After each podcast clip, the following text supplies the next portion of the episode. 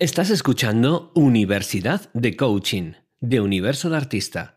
Pinceladas de coaching, PNL e inteligencia emocional para saber más y vivir mejor.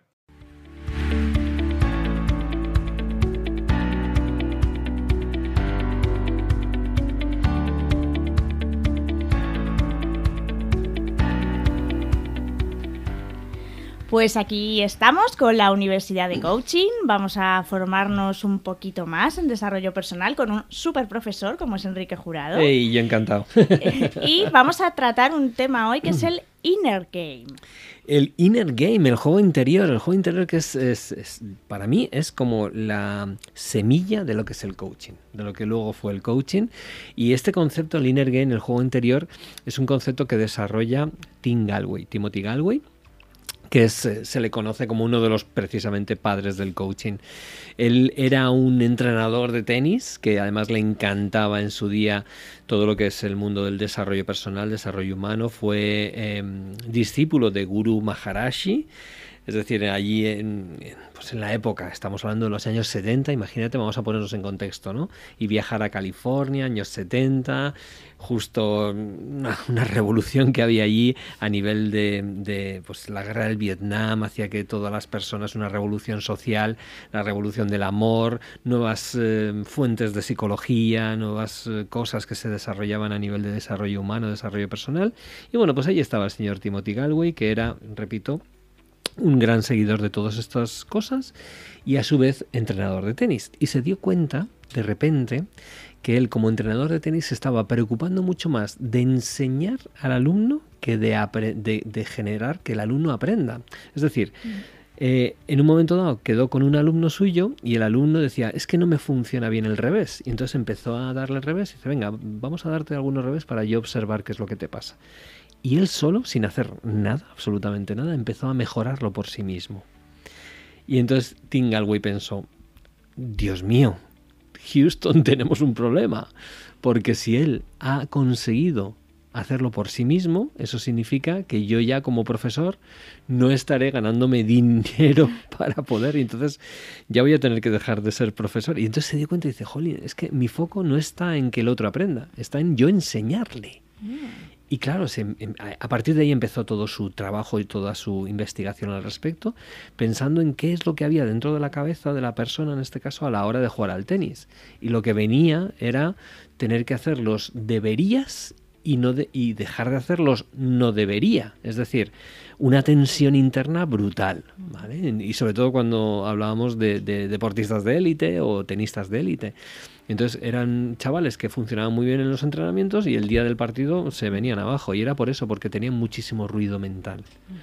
Tenían una parte de ellos que estaba continuamente diciéndoles, esto lo has hecho mal, tienes que subir un poquito más la raqueta, girarla más, es que eres un desastre. entonces ese era como una especie de yo que te estaba diciendo cosas. ¿A quién se lo decía? Pues a otra parte de ti que es el que ejecuta, ¿no? el que dice, el que habla, el que está continuamente diciéndote cosas, le llamó el yo número uno y el que ejecuta el yo número dos. Y dijo, ¿qué pasaría si acallamos al yo número uno? Si el yo número uno no, es, no tiene la posibilidad de hablar, ¿qué pasaría? Y entonces dice, joder, como los bebés.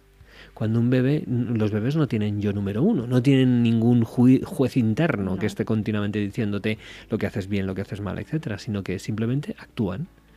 Y entonces van haciendo la corrección, es decir, prueba y corrección, prueba y corrección, y corrección propia. Es decir, no tienen a nadie que les diga desde fuera lo que tienen que hacer. De hecho, cuando un bebé comienza a caminar o cuando un bebé comienza a hablar, el padre o la madre, ¿qué hacen? De coaches perfectos, porque como saben que el bebé no sabe las técnicas concretas, ni siquiera los padres saben la técnica concreta para hablar, simplemente hablan y simplemente caminan.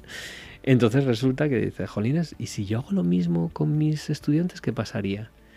Dicho y hecho, se puso en marcha y empezó a ponerles, en lugar de que el foco fuese, sube la raqueta un poquito, mm, gírala un poquito más a la derecha, es decir, observa lo que quieres conseguir y pone el foco en, un, en una variable relevante pero que no te lleve a la tensión.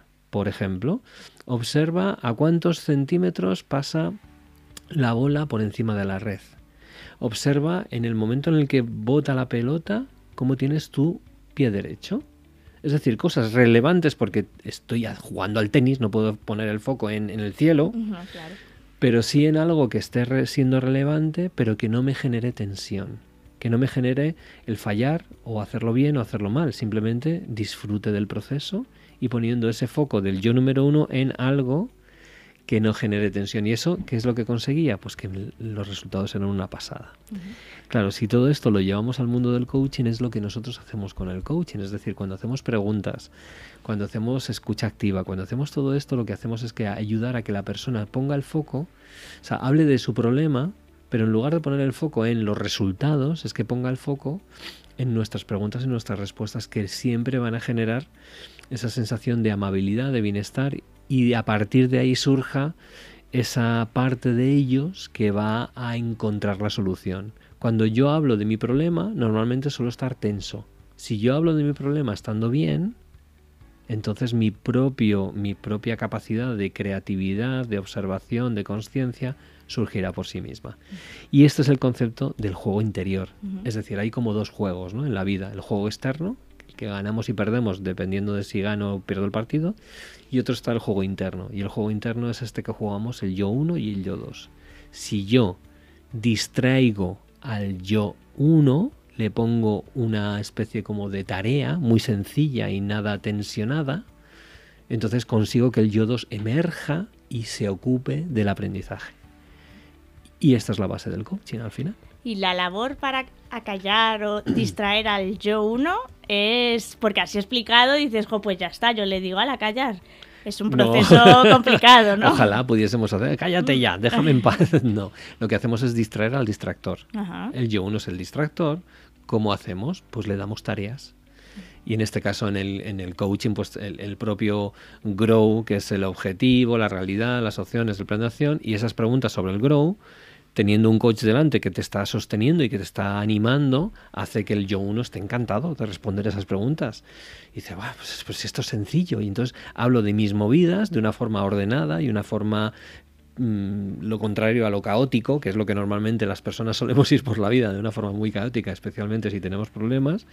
Entonces, de una forma ordenada, disciplinada y divertida, a través de pregunta-respuesta, yo te acojo, te empodero.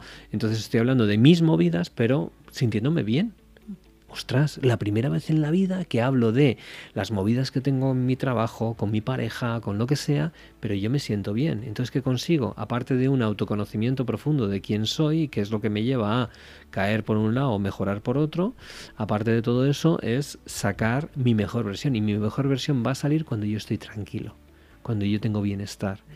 Entonces, repito, a tu pregunta, que es muy, muy, muy, muy conveniente justo ahora, es ¿Cómo consigo eso? Pues hay tres cosas fundamentales, que es cómo distraemos al distractor. Teniendo primero de todo conciencia, es decir, observar lo observable sin juicio. Es decir, si yo cometo un fallo, mm, sin no meter juicio, directamente observar, incluso observar tu propio juicio, observar que te estás machacando, ¿vale? Primero la conciencia, luego la elección, es decir, vale, tengo esto, ¿hacia dónde me quiero dirigir? ¿Vale? Y tercero, el tercer punto sería la confianza confiar en el proceso, confiar en que tú tienes, eres un ser humano capaz de poder aprender algo nuevo y desarrollar nuevas cosas. Si tienes esas tres cosas, conciencia, elección y confianza, lo tienes todo. Y en el coaching la conciencia es el estado actual, tomar conciencia de qué, qué es lo que te pasa, sin juicio, repito. Segundo, hacia dónde quieres ir, el estado deseado. Y tercero, la confianza de que vas a ir llegando ahí paso a paso y confiar en el proceso. Y esto es la base del coaching. Mm, y, como tal, así nos lo enseñó Tim Galways para libros si queréis. El juego interior del tenis es un libro maravilloso para empezar a moverse en el mundo del juego interior.